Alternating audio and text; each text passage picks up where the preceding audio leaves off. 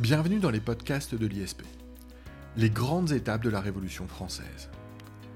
La Révolution française a fait l'objet de nombreux débats entre historiens, notamment autour du fait de savoir si elle représentait un tout, en y incluant la terreur, que l'on pouvait célébrer, ou s'il ne fallait en considérer que des bribes pour la comprendre.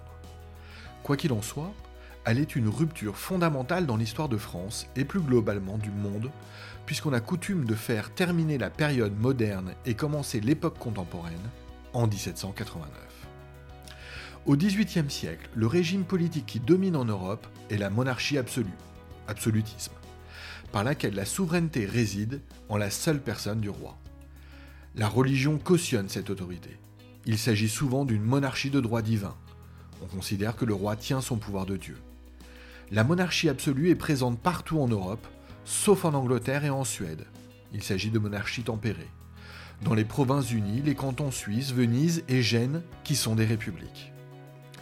Pourtant, la monarchie absolue est de plus en plus remise en cause au franc en France tout au long du XVIIIe siècle, appelé le siècle des Lumières comme vous le savez. Cela aboutit en 1789 à la Révolution française, cette véritable rupture par rapport à l'Ancien Régime.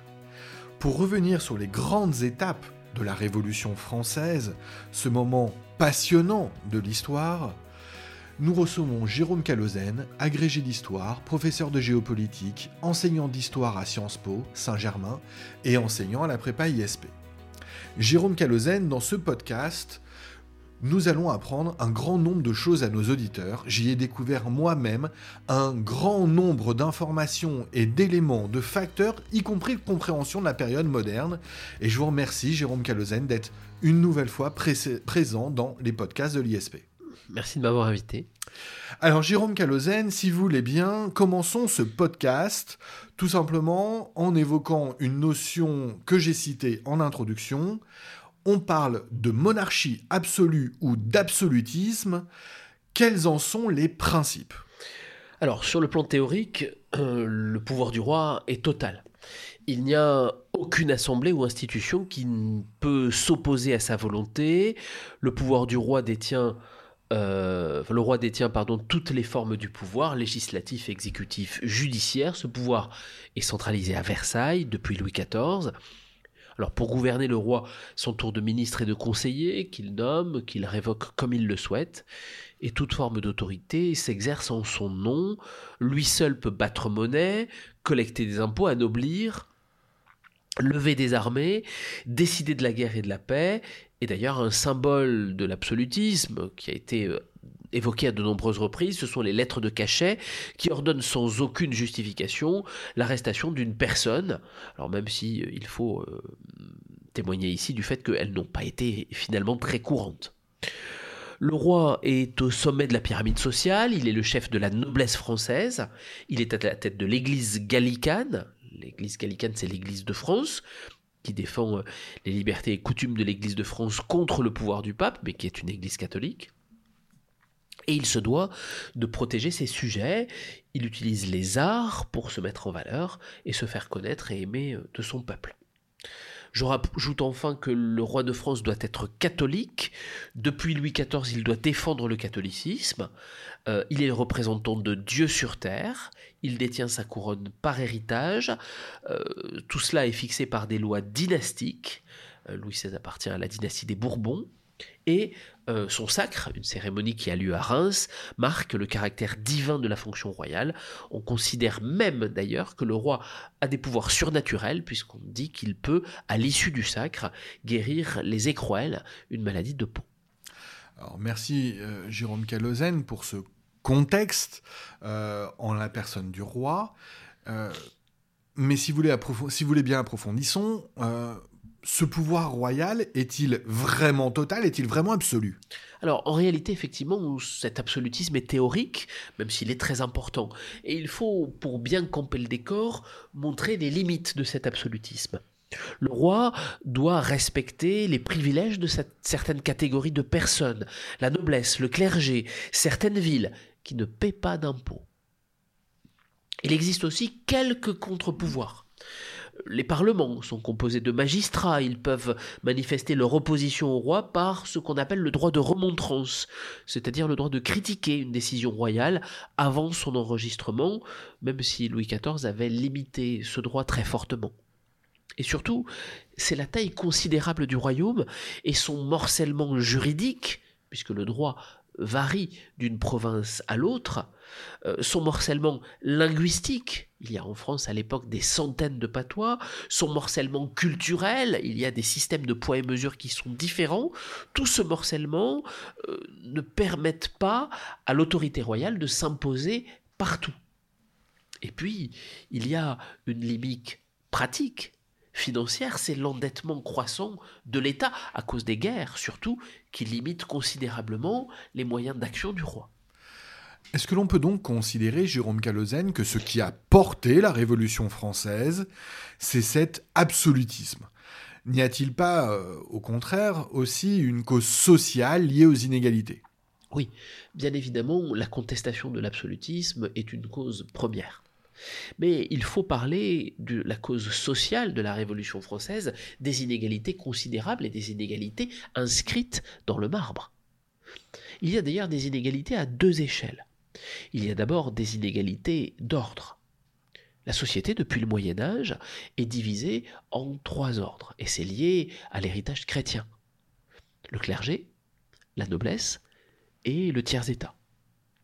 Les deux premiers ordres, et j'insiste, le clergé est le premier, le clergé et la noblesse, qui ne représentent que 2% de la population, jouissent d'importants privilèges. Ils ne paient pas d'impôts, ils en perçoivent.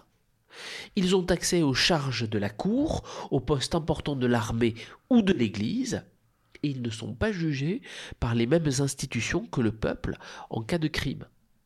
A l'inverse, le tiers-État est souvent accablé d'impôts, on a parlé de la taille, de la gabelle, du sens, etc. Mais à une échelle plus fine, il existe aussi des inégalités à l'intérieur de chaque ordre. Au sein du clergé, par exemple, on a le haut clergé minoritaire, les cardinaux, les évêques, surtout issus de la noblesse, très riches, et le bas clergé majoritaire, qui se répartit entre moines et curés qui ont des pensions très modestes et le plus souvent issus du tiers-état. Au sein de la noblesse aussi, il y a l'opposition entre les grands seigneurs qui fréquentent la cour et les petits nobles provinciaux qui vivent du revenu de leur terre. Et il y a aussi une, opposition très importante entre la vieille noblesse, on parle de noblesse immémoriale ou de noblesse d'épée, et la noblesse plus récente, dite souvent de robe, composée essentiellement de bourgeois anoblis par le roi très récemment. Mais au sein du tiers-État, euh, le groupe est aussi très hétérogène. À la campagne, on a des paysans aisés, souvent des fermiers, qui s'opposent à de misérables journaliers payés à la journée qui ne possèdent rien. Dans les villes, on trouve des bourgeois riches, instruits, des artisans, parfois regroupés en corporations, mais aussi des mendiants et des gens très très pauvres. À côté de cela, Jérôme Calozène, euh, au XVIIIe siècle, on voit émerger de nombreuses idées nouvelles, euh, lesquelles viennent notamment euh, d'autres pays. Euh, quelles sont ces inspirations, Jérôme Calzin Alors, il y a effectivement deux contre-modèles très présents, proches de la France, proches idéologiquement, deux contre-modèles à l'absolutisme français, et le premier, très proche, c'est celui de la monarchie parlementaire anglaise. L'Angleterre est effectivement, depuis quelques siècles, une monarchie parlementaire qui est fondée sur la collaboration entre le souverain et le Parlement, notamment la Chambre des Lords, qui sont les grands nobles nommés par le roi, et aussi la Chambre des communes, élue par les comtés et les villes au suffrage restreint à l'époque. Au XVIIe siècle, Charles Ier va tenter de réduire les pouvoirs du Parlement, et le Parlement va lui rappeler les libertés anglaises qui avaient été euh, édictées dans la pétition des droits de 1628. Le roi va tenter un coup de force, il gouverne sans le Parlement, il impose l'anglicanisme contre le puritanisme au niveau religieux, la guerre civile éclate, Charles Ier est vaincu, décapité en 1649, et une république autoritaire est mise en place sous la direction d'Olivier Cromwell. Mais ce régime instable chute et la monarchie est rétablie en 1660. Le nouveau roi Charles II prend en compte désormais les pouvoirs du Parlement. Il accepte la loi d'habeas corpus votée en 1679, qui va garantir les libertés individuelles et qui met notamment fin aux emprisonnements arbitraires. Et Guillaume d'Orange, le successeur de Charles II, accepte aussi en 1689 la Déclaration des droits votée par le Parlement et qui aboutit à la garantie des droits politiques et religieux, la garantie de la liberté d'expression et qui augmente les pouvoirs législatifs et financiers du Parlement. Par exemple, le roi doit obtenir son consentement pour toutes les grandes décisions. C'est ce qu'on a appelé en Angleterre la glorieuse révolution. Eh bien, cette monarchie limitée, tempérée, constitutionnelle, a beaucoup influencé les philosophes des Lumières qui le prennent souvent comme un modèle de bon gouvernement. Alors avant de revenir plus en détail sur la philosophie des Lumières avec vous, Jérôme Calozen, euh, vous avez évoqué un deuxième modèle. Alors le deuxième modèle est un peu plus lointain géographiquement, mais assez proche euh, au niveau des idées, c'est le modèle américain. Effectivement, dans les années 1760, alors que les États-Unis sont encore une colonie britannique, les tensions montent entre la couronne d'Angleterre et ses 13 colonies d'Amérique du Nord. Parce que justement, les colons ne participent pas à l'élection du Parlement de Londres alors qu'ils paient des impôts et des taxes. Et puis, ces impôts et ces taxes ont été augmentés récemment par le Parlement.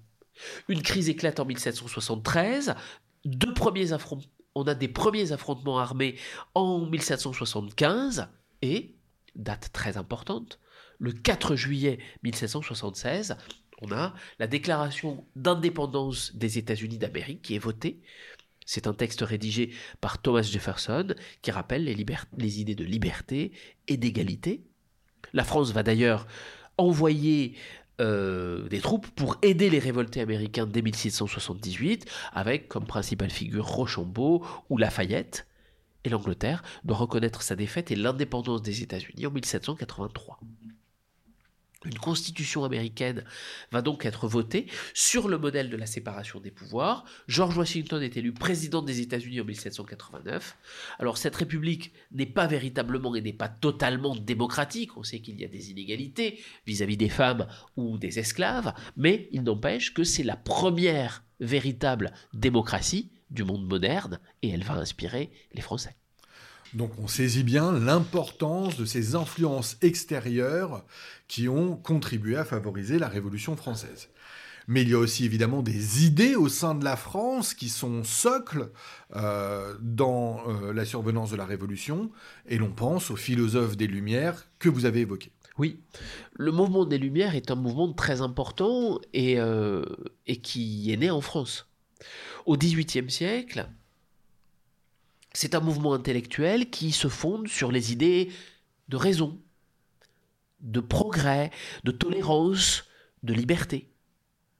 Et ces philosophes vont chercher, chercher à sortir l'homme de son ignorance, à lui faire acquérir un esprit critique. Ils développent une certaine curiosité scientifique et technique. On connaît évidemment Voltaire, Diderot, Montesquieu, Rousseau. Et ces philosophes des Lumières vont contester non pas nécessairement la monarchie, mais l'absolutisme. Ils proposent des solutions pour améliorer le fonctionnement. Sur le plan politique, ils vont s'inspirer de l'Angleterre. Montesquieu, en référence au modèle de la monarchie parlementaire anglaise, publie en 1748 de l'esprit des lois. Et c'est là qu'il propose pour la première fois la séparation des trois pouvoirs, exécutif, législatif, judiciaire. Les philosophes ne souhaitent pas tous pour autant la démocratie, ni le renversement, le renversement de la monarchie. Sur le plan religieux, les philosophes croient en l'existence de Dieu, mais ils critiquent l'influence de l'Église sur les hommes. Ils rejettent par exemple l'intolérance et le fanatisme, la persécution des protestants, l'exclusion des juifs. Et sur le plan économique, les philosophes soutiennent le libéralisme qui remet en question les monopoles royaux et les privilèges des corporations. Enfin, sur le plan social, on va considérer que l'homme ne doit pas être assujetti à aucune forme de domination et d'arbitraire. L'homme naît libre. Et Rousseau considère même que tous les hommes doivent être égaux.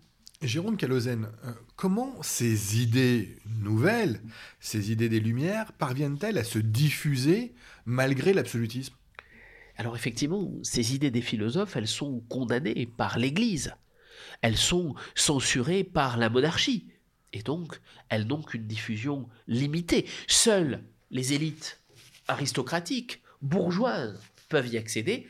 Rappelons d'ailleurs que euh, le peuple ne sait ni lire ni écrire. On a quelques ouvrages qui vont permettre la diffusion de ces idées. L'encyclopédie de Diderot et d'Alembert, publiée entre 1751 et 1772, 28 volumes, 70 000 articles. C'est la somme des connaissances du temps, et c'est une critique de l'absolutisme et de l'intolérance religieuse, et malgré la censure, quelques exemplaires parviennent à circuler. Il y a également des lieux de sociabilité. Au-delà des livres, des lieux de sociabilité que sont les salons, par exemple. L'un des plus célèbres était à Paris celui de Madame Geoffrin. Euh, autre lieu de sociabilité, les cafés, le café Procope à Paris, où se rencontraient les philosophes. Ce sont des lieux d'échange d'idées. Et l'information se propage. Alors parfois de plus en plus dans les couches plus populaires, par le moyen de lectures publiques et des journaux qui sont lus à la veillée par celui qui sait lire ou qui sont rapportés par des colporteurs. On commence à appréhender ce contexte très particulier, évidemment propice aux événements révolutionnaires qui vont pas manquer de survenir. Mais sur un plan plus politique, on constate aussi que la monarchie française est en crise. Et oui, une double crise au moins. Euh, d'abord une crise financière et économique. Depuis le règne de Louis XIV, il y a un déficit des finances publiques qui ne cesse d'augmenter. La guerre d'indépendance des États-Unis à laquelle la France a participé et les emprunts l'aggravent. Et on accuse beaucoup à l'époque, à tort d'ailleurs, les dépenses somptuaires de la cour, et notamment de celle qu'on appelle l'Autrichienne, Marie-Antoinette. De plus, la conjoncture économique est difficile. Depuis quelques années, on assiste à la chute des prix agricoles, à une crise des manufactures, de l'artisanat et du commerce. Et surtout, en 1787 et 1788, on assiste à deux très mauvaises années. Il faut monter considérablement le prix du blé et donc du pain. C'est la peur de la famine qui se développe surtout à Paris et la peur des accapareurs. Les accapareurs, ce sont ceux en fait qui achètent le prix du blé euh, achètent le blé pardon, à un prix relativement important et qui le conservent, quitte à créer des famines, en espérant faire monter les prix encore plus et donc s'enrichir. Face à cela, les tentatives de réforme ont échoué. Un ministre de Louis XVI, Turgot, ne réussit pas à faire payer de, nouveaux impôts aux nobles. Et de la même façon, un autre ministre, Necker et d'autres, vont échouer à réformer la fiscalité. À la veille de la Révolution, la dette absorbe 61% des revenus annuels de l'État. La situation est donc devenue intenable. Donc une première crise financière et économique que vous nous avez très bien expliqué, Jérôme Calozène. Euh, une seconde crise, euh, une impasse politique. Oui, c'est l'impasse politique qui découle de cette crise économique et de cette crise des finances. En 1788, Louis XVI va tenter un coup de force contre le Parlement qui bloque toute réforme fiscale. Il faut trouver de l'argent. Et il tente de limiter les pouvoirs du Parlement. Mais la population commence à être attachée à cela, des émeutes éclatent, et par exemple, à Grenoble, en juin 1788, on assiste à la journée des tuiles. La population repousse les troupes royales chargées de chasser le Parlement à coups de tuiles. Louis XVI doit finalement céder. Il rétablit en août les droits du Parlement, rappelle le populaire Necker aux affaires et il convoque les États généraux pour mai 1789. La préparation de ces élections donne lieu à la rédaction de cahiers de doléances et cela lance de nouveaux débats et propage la critique de la monarchie. Et lors de l'ouverture des États généraux en mai 1789, le roi pense d'ailleurs que cela ne va pas durer longtemps et que cette assemblée va voter une réforme fiscale. Le problème, c'est que les représentants attendent des droits et de plus grandes libertés, et pas simplement une réforme fiscale. Alors les États généraux sont célèbres, mais ils ne vont pas résoudre les problèmes que vous avez évoqués. Pourquoi cet échec des États généraux, Jérôme Calozen alors effectivement, dès l'ouverture des États généraux, le 5 mai 1789, il y a incompréhension entre le pouvoir et les députés du tiers-État. Il faut bien comprendre ce que sont les États généraux. Les États généraux sont convoqués par le roi lorsqu'il y a une crise de la monarchie. On fait des élections, des élections par ordre, à l'intérieur du tiers-État, à l'intérieur de la noblesse, à l'intérieur du clergé. Et le roi convoque ses, représentants du royaume. Mais le problème, c'est que le roi euh, va s'opposer aux députés du tiers-État. Alors d'abord, la question était de choisir entre le vote par ordre ou le vote par tête. Le roi a accordé le doublement de leur nombre aux députés du tiers-État, mais il refuse le vote par tête qui donnerait au tiers-État la majorité. Vous comprenez bien que si on vote par ordre, les ordres privilégiés, à savoir le clergé et la noblesse, vont être majoritaires par rapport au tiers-État. Alors que si on vote par tête, le tiers-État étant beaucoup plus nombreux, d'autant plus que le roi a accepté le doublement du nombre de ses députés, le tiers-État l'emportera. Le roi impose le vote par ordre, c'est-à-dire une voix pour la noblesse, une voix pour le clergé, une voix pour le tiers-État. Et face à cet affront, le tiers-État refuse de participer au vote, les députés quittent la salle et se proclament Assemblée nationale le 17 juin 1789 euh, mais le roi avait fermé, avait fait fermer la salle de réunion des États généraux, et le tiers-État se regroupe alors dans la salle du jeu de paume, où il jure, le 20 juin, de ne jamais se séparer, avant d'avoir établi une constitution pour le royaume. C'est ce qu'on a appelé le serment du jeu de paume, immortalisé par un célèbre tableau de David. Louis XVI cède finalement, il accepte que les deux autres ordres rejoignent le tiers-État pour devenir Assemblée nationale constituante, le 9 juillet. Constituante, ça veut dire qu'on va donner une nouvelle constitution au royaume. On a donc une première révolution qui est une révolution juridique, politique, et puis aussi symbolique, puisque le roi n'est désormais plus le seul détenteur de l'autorité. Sauf que le roi est inquiet de la situation. Il fait placer autour de Paris et de Versailles des régiments de soldats. Il renvoie Necker, alors que celui-ci est très populaire. Et la crise est très importante à Paris, le près du pain et haut. Le 13 juillet, les Parisiens établissent une nouvelle municipalité protégée par une garde nationale. Le 14 juillet, le peuple s'empare de la Bastille, symbole de l'arbitraire royal et surtout important dépôt de munitions. Louis XVI est impuissant, il doit reconnaître cette municipalité. Il accepte aussi de porter un peu par force la cocarde tricolore, le blanc de la monarchie, est alors cerné du bleu et du rouge, les couleurs de Paris. Mais il y a aussi une agitation dans les campagnes. Il y a des rumeurs, la peur du complot qui provoque ce qu'on appelle la grande peur.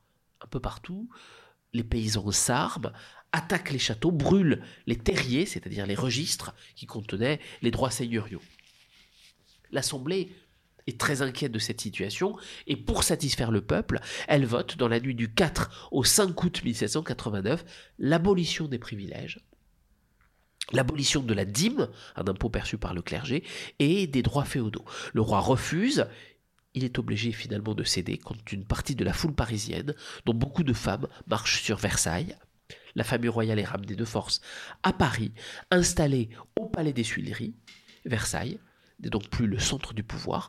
Paris redevient la capitale politique et on peut dire que l'ancien régime disparaît. L'ancien régime disparaît, Jérôme Calozen. Euh, à quel type de régime euh, assiste-t-on? Quel type de régime se met en place à la suite de ces événements? Eh bien, on a une monarchie constitutionnelle. C'est-à-dire que le pouvoir du roi est limité par une constitution. Les députés élus aux États généraux se considèrent comme assemblée constituante et ils vont donc mettre en place de nombreuses réformes. Lesquelles par exemple? Alors, un des premiers actes de la Constituante, ça va être de voter la Déclaration des droits de l'homme et du citoyen le 26 août 1789.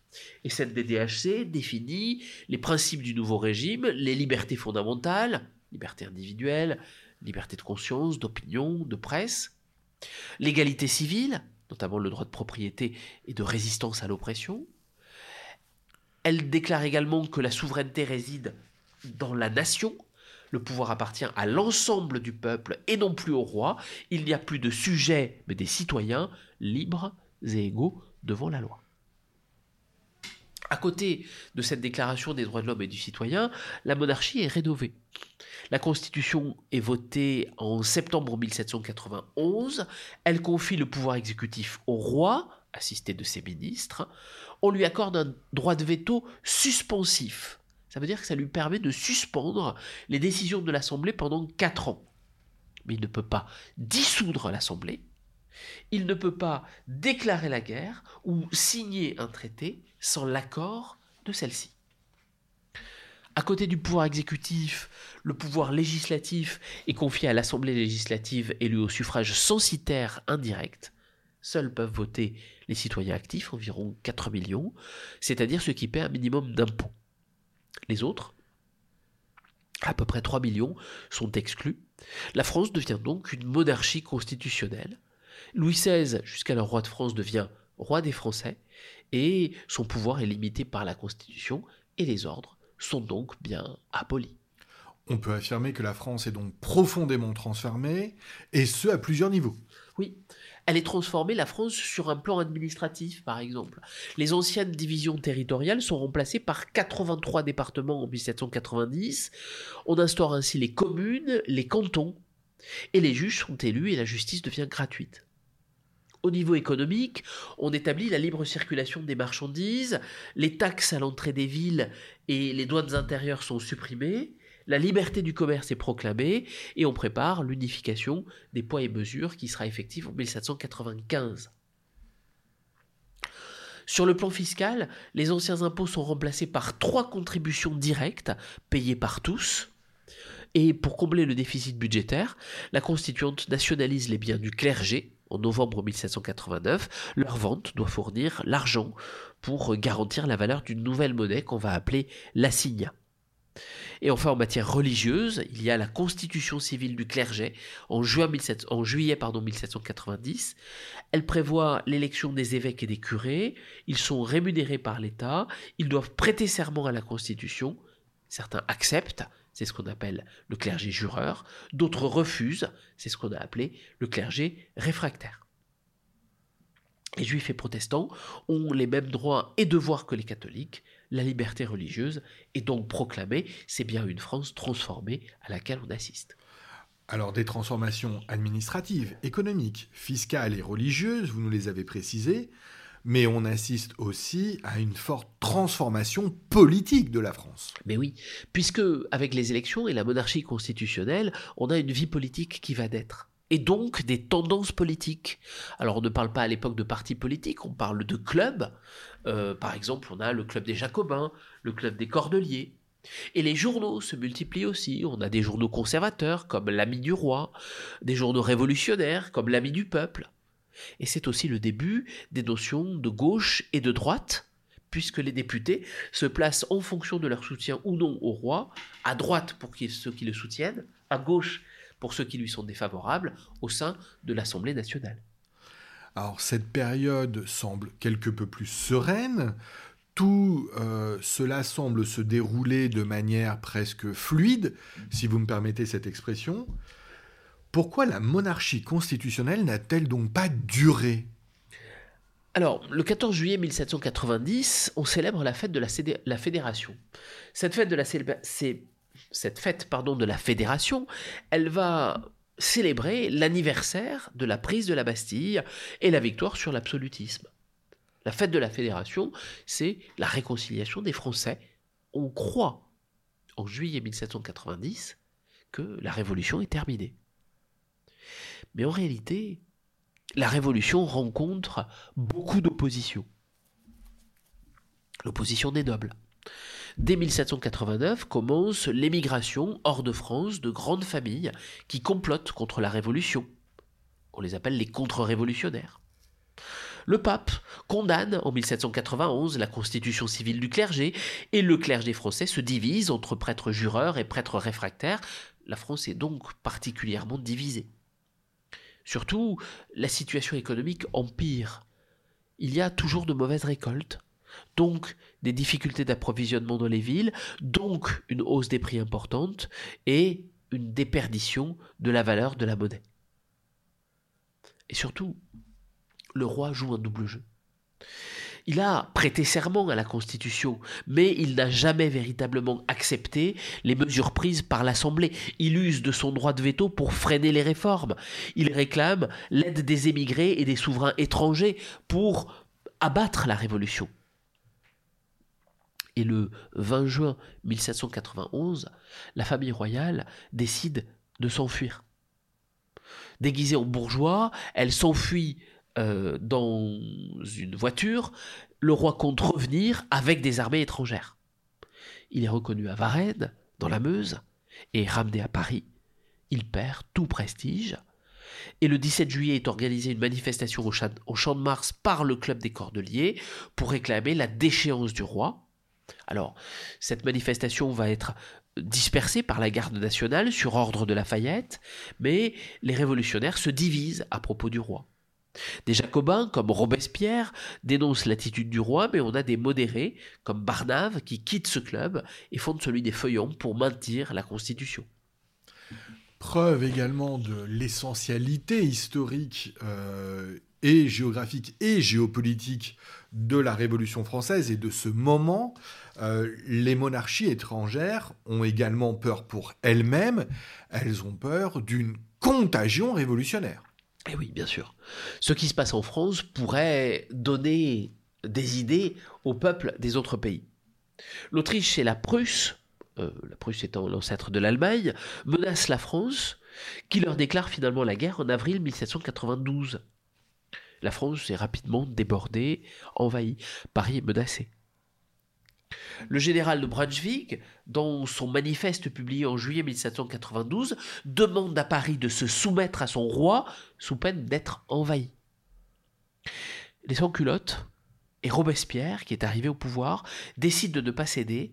Ils envahissent le palais des Tuileries le 10 juillet 1792, on emprisonne la famille royale et une commune insurrectionnelle remplace la municipalité de Paris il va y avoir l'élection d'une nouvelle assemblée qu'on a appelée la Convention qui est décidée pour rédiger une constitution républicaine. Le peuple met donc fin à la monarchie constitutionnelle. La royauté est suspendue le 21 septembre 1792. Et pourtant, un sursaut national va se produire le 2 septembre euh, Verdun est prise, mais les sans-culottes réussissent à se mobiliser et à former une armée qui, le 20 septembre 1792, bat les Prussiens à Valmy. La révolution est donc sauvée. La révolution est sauvée et on passe à un régime républicain. Euh, on passe donc à une république. C'est la première république, n'est-ce pas? Eh oui, c'est la première république. Attention à une erreur courante. La première république, ce n'est pas 1789, c'est septembre 1792.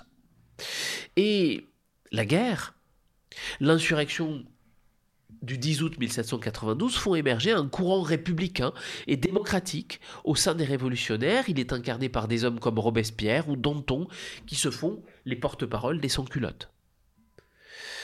Et la situation en France, c'est dramatique. On craint l'invasion étrangère, la menace intérieure. La peur est donc très présente. La Convention, élue au suffrage universel masculin, va succéder à l'Assemblée législative et elle proclame donc cette première République. Mais il y a seulement 15% de votants à cause des troubles. Cette Assemblée se partage entre les Girondins, euh, à peu près 180 à droite, les Montagnards, 300, à gauche et la plaine ou le marais 270 au centre. C'est donc bien une république avec une assemblée élue. Première république, euh, convention installée, et pourtant ce n'est pas la fin des difficultés. Non, pas du tout. Les premiers événements de la République sont graves. La France est toujours menacée à l'extérieur. L'Assemblée se divise aussi sur le sort à réserver au roi et finalement les montagnards l'emportent, le roi, déclaré coupable de trahison, est exécuté le 21 janvier 1793. Au départ, ce sont les Girondins qui dominent. Ils obtiennent des succès importants, on l'a vu la victoire de Valmy, la victoire de Gemap contre les ennemis extérieurs. Mais les difficultés se multiplient l'exécution du roi va faire entrer de nouveaux pays en guerre contre la France, comme l'Angleterre, et une coalition secrète qui menace gravement la France en, 1793. En plus, l'année 1793, c'est l'année de tous les dangers car se profile aussi une menace intérieure. C'est la Vendée et tout l'ouest de la France qui se soulève pour protester contre l'exécution du roi et pour protester contre la guerre. On déclare la République en danger. Un comité de salut public est créé en avril 1793 pour prendre des mesures d'exception et redresser la situation. Alors en fait, les conflits s'enveniment entre Girondins et Montagnards. Les Montagnards s'appuient sur les sans-culottes pour réclamer des mesures, comme le maximum, la loi en fait qui fixe le maximum du prix euh, d'une marchandise, ainsi qu'une lutte à outrance contre les ennemis extérieurs et intérieurs. Les Girondins refusent et deviennent très impopulaires. Le Marais, cet énorme centre, change de camp et apporte son soutien aux montagnards le 2 juin 1793.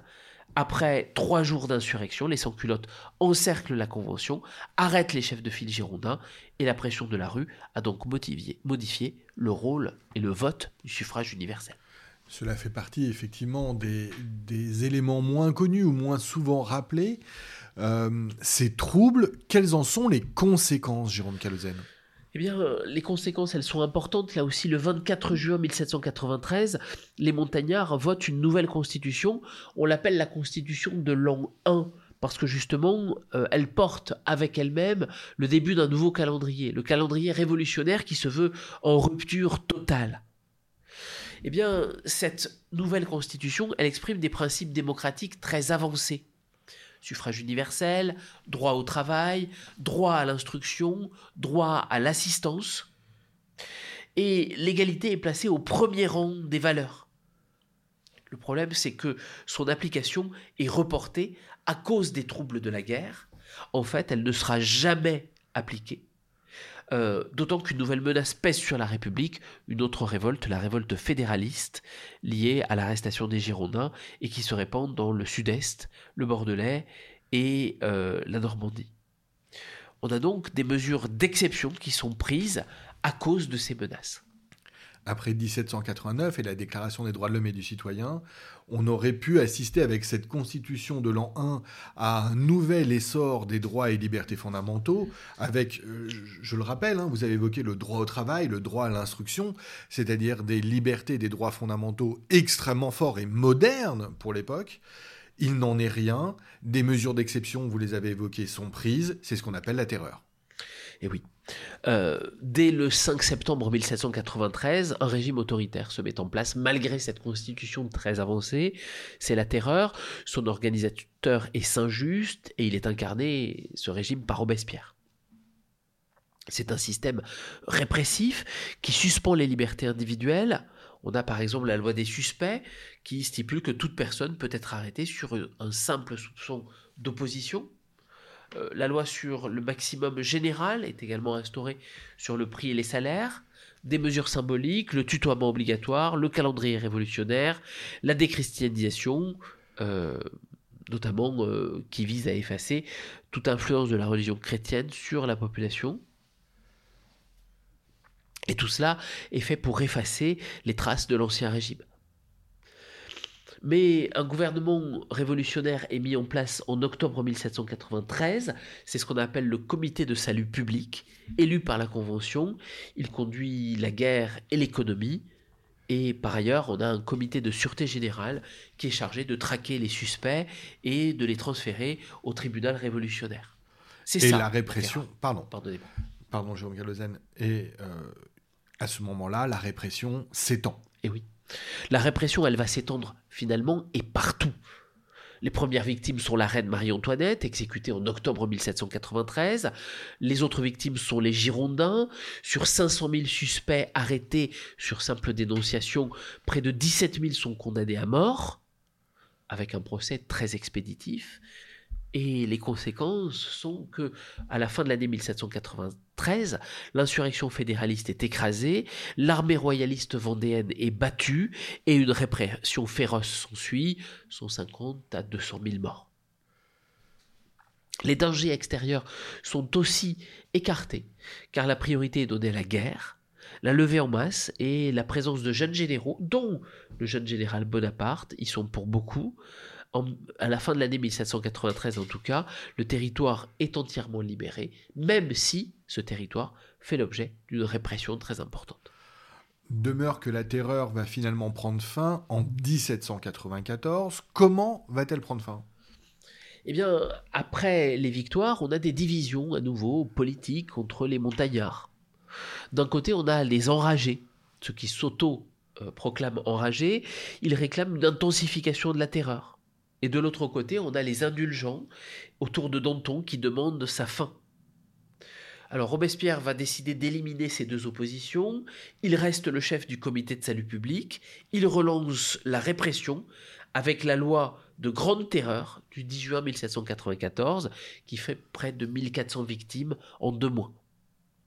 La dictature devient insupportable, une coalition se forme à la Convention contre Robespierre et ses partisans, ils sont arrêtés le 9 Terminor en deux, ça correspond au 27 juillet 1794, et euh, guillotinés le lendemain, son jugement, c'est la fin de la terreur, avec la fin de Robespierre. Et la chute de Robespierre donne à la Convention réélue une majorité de députés modérés qu'on appelle les Thermidoriens.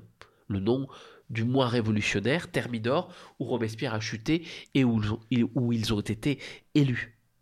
Alors on a plusieurs personnages qui arrivent sur le devant de la scène, des gens comme Talien, Barras, Boissy d'Anglas, Sieyès également.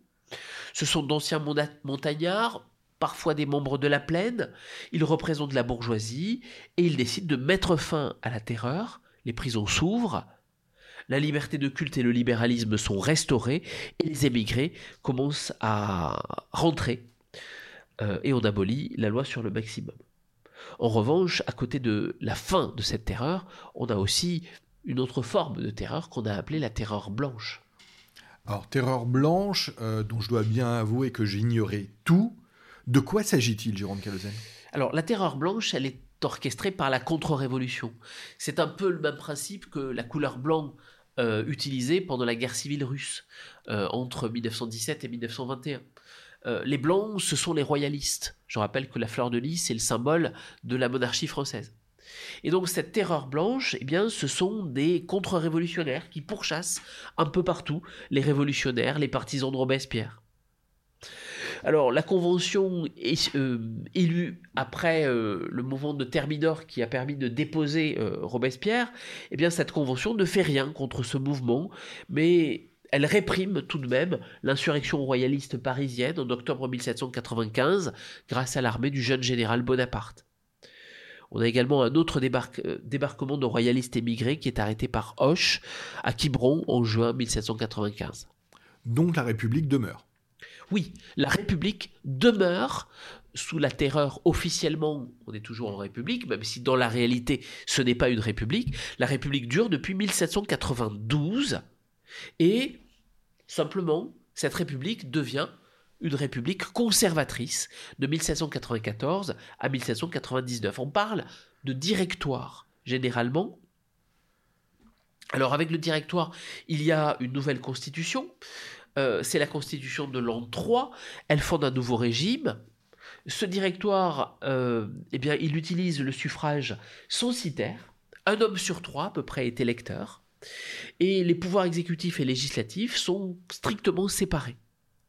Le pouvoir exécutif est confié à cinq directeurs et le pouvoir législatif à deux assemblées élues, le Conseil des 500 et le Conseil des Anciens. Ce nouveau régime cherche donc un équilibre entre la dictature jacobine et la monarchie. Il s'agit de terminer la révolution et d'instaurer une république conservatrice afin de former des élites capables de gouverner, capables, euh, et afin de, de former cela, on va créer de nombreuses grandes écoles. Mais ce régime montre très rapidement des faiblesses. Oui, le régime en fait est un régime relativement faible. La crise économique augmente, les inégalités également, l'inflation aussi. Le peuple est exaspéré par les inégalités, l'affichage du luxe par les gens au pouvoir. Les oppositions politiques s'accentuent. En 1796, on a par exemple la conjuration des égaux, un personnage qui s'appelle Gracchus Babeuf, euh, qui prône le retour à une révolution sociale et euh, démocratique. Alors, les conjurés tentent un coup d'État, ils sont démasqués, condamnés à mort. Mais de son côté, la bourgeoisie se démarque du régime républicain qu'elle juge trop instable et sanguinaire, et elle se penche vers plutôt une monarchie constitutionnelle. Les royalistes réussissent même à remporter les élections de septembre 1797. De plus, le régime est paralysé. Le pouvoir exécutif est trop fragmenté entre cinq directeurs, il ne peut dissoudre les assemblées, en cas de désaccord, aucune solution n'est prévue. Le directoire utilise donc la force, les coups d'État se succèdent, deviennent un moyen de gouverner, mais ils vont précipiter la chute du régime. À l'extérieur, la guerre se transforme en pillage des pays vaincus, alors qu'elle avait été déclarée pour libérer les peuples de l'absolutisme. Je rappelle que les Français, on l'a vu avec la bataille de Valmy, ont réussi à chasser les armées extérieures du territoire de France. Et en fait, ces armées françaises vont décider d'aller conquérir d'autres territoires au nom de la possibilité de leur favoriser, de leur faire expérimenter la révolution, les droits et l'égalité. Alors, euh, on va par exemple en 1794 annexer la Belgique et la rive gauche du Rhin. Des républiques sœurs sont établies en Italie, en Suisse, après les victoires de Bonaparte. Ces succès inquiètent les autres pays, en particulier l'Angleterre, qui organise en 1799 une seconde coalition contre la France. Le territoire est à nouveau menacé d'invasion, et un des directeurs, Sieyès, veut réviser la Constitution pour renforcer le pouvoir exécutif. Il fait appel alors au populaire général Bonaparte pour opérer un coup de force, un coup d'État. Ce coup d'État a lieu le 18 Brumaire en 8, ça correspond à notre 9 novembre 1789, et le 10 novembre 1799, pardon, 1799 évidemment. Et le 10 novembre, Bonaparte réussit à remplacer le directoire par un exécutif de trois consuls provisoires. Les Français ne s'y opposent pas parce que ce régime est discrédité. C'est la naissance du consulat en 1799. Euh, certains n'hésitent pas à considérer que cette naissance du consulat en 1799 constitue la fin de la Révolution française. Qu'en est-il? Oui et non. Euh, d'abord, Napoléon Bonaparte va tenter de conserver certains principes hérités de la Révolution française. Et donc, officiellement, jusqu'au sacre de Napoléon Ier, Napoléon Bonaparte qui devient Napoléon Ier en 1804, on est toujours en République. Mais en même temps, non, parce que pendant tout le 19e siècle, de nombreux républicains vont conserver l'idée qu'il faut terminer la Révolution française. En effet, ils vont considérer que le Premier Empire, de 1804 à 1815, puis la restauration monarchique, ont remis en cause en grande partie les idées révolutionnaires, et c'est notamment la Troisième République qui va porter ces idées, avec l'école gratuite laïque obligatoire, avec la généralisation de la laïcité et l'octroi des grandes libertés dans les années 1880. Alors Jérôme Calozen, c'est très clair, merci. On arrive à la fin de ce podcast. Je voudrais euh, souligner, euh, au travers d'une dernière observation, un élément important. Euh, je trouve traditionnellement qu'il y a une certaine superficialité des connaissances quant à la Révolution française. C'est un peu la raison pour laquelle nous avons choisi d'ailleurs de faire ce podcast qui revient sur simplement les grandes étapes dont certaines sont ignorées de beaucoup. Comment expliquer que le souvenir de la Révolution française est aujourd'hui assez euh, superficiel, voire ambigu? Et oui, parce que le souvenir de la Révolution française, euh, il fait débat. Euh, en 1889, 100 ans après, on a célébré le centenaire de cette révolution. On a hésité. En 1989, sous Mitterrand, on a aussi hésité à célébrer le bicentenaire. Et ça a suscité des débats dont vous avez parlé en introduction. Est-ce qu'il faut prendre la Révolution française comme un tout? Si on célèbre la Révolution française, est-ce qu'on doit célébrer les centaines de milliers de morts de la terreur? Est-ce qu'on doit célébrer les centaines de milliers de morts guillotinés? Alors la Révolution doit-elle être prise comme un tout? Ou en partie. Clémenceau disait au XIXe siècle qu'il faut prendre la Révolution comme un tout. Ces événements n'en sont pas séparables. Aujourd'hui, ces débats semblent peut-être un peu plus mis entre parenthèses. Euh, l'historien Patrick Garcia, qui a étudié dans sa thèse la mémoire de la Révolution française et de ces événements, considère aujourd'hui, je le cite, que la Révolution française est un objet froid, c'est-à-dire qu'il ne suscite plus véritablement d'enthousiasme, voire euh, d'identification. Et il a sans doute raison, même si certaines cultures politiques tendent tout de même encore à revendiquer une partie de l'héritage révolutionnaire, bien que, je crois, aujourd'hui, l'idée de révolution politique représente un horizon qui fait plus peur qu'autre chose, et donc un horizon à totalement occulter. Jérôme Calozen, merci. On en arrive donc à la fin de ce podcast.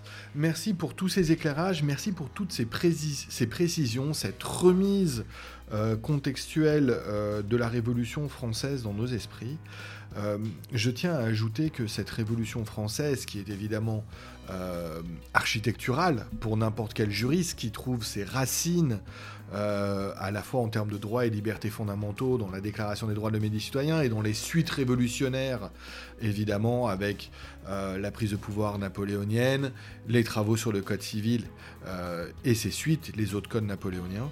Je tiens à vous remercier donc pour toutes ces précisions et à souligner combien cette période et la connaissance de ces grandes étapes est fondamentale pour toute personne qui eh euh, souhaite envisager la société civile française contemporaine et plus généralement le monde tel qu'on essaye parfois eh bien, de l'explorer dans ces podcasts. Merci Jacob Berbi. Merci à vous Jérôme Calozen. Au revoir à tous.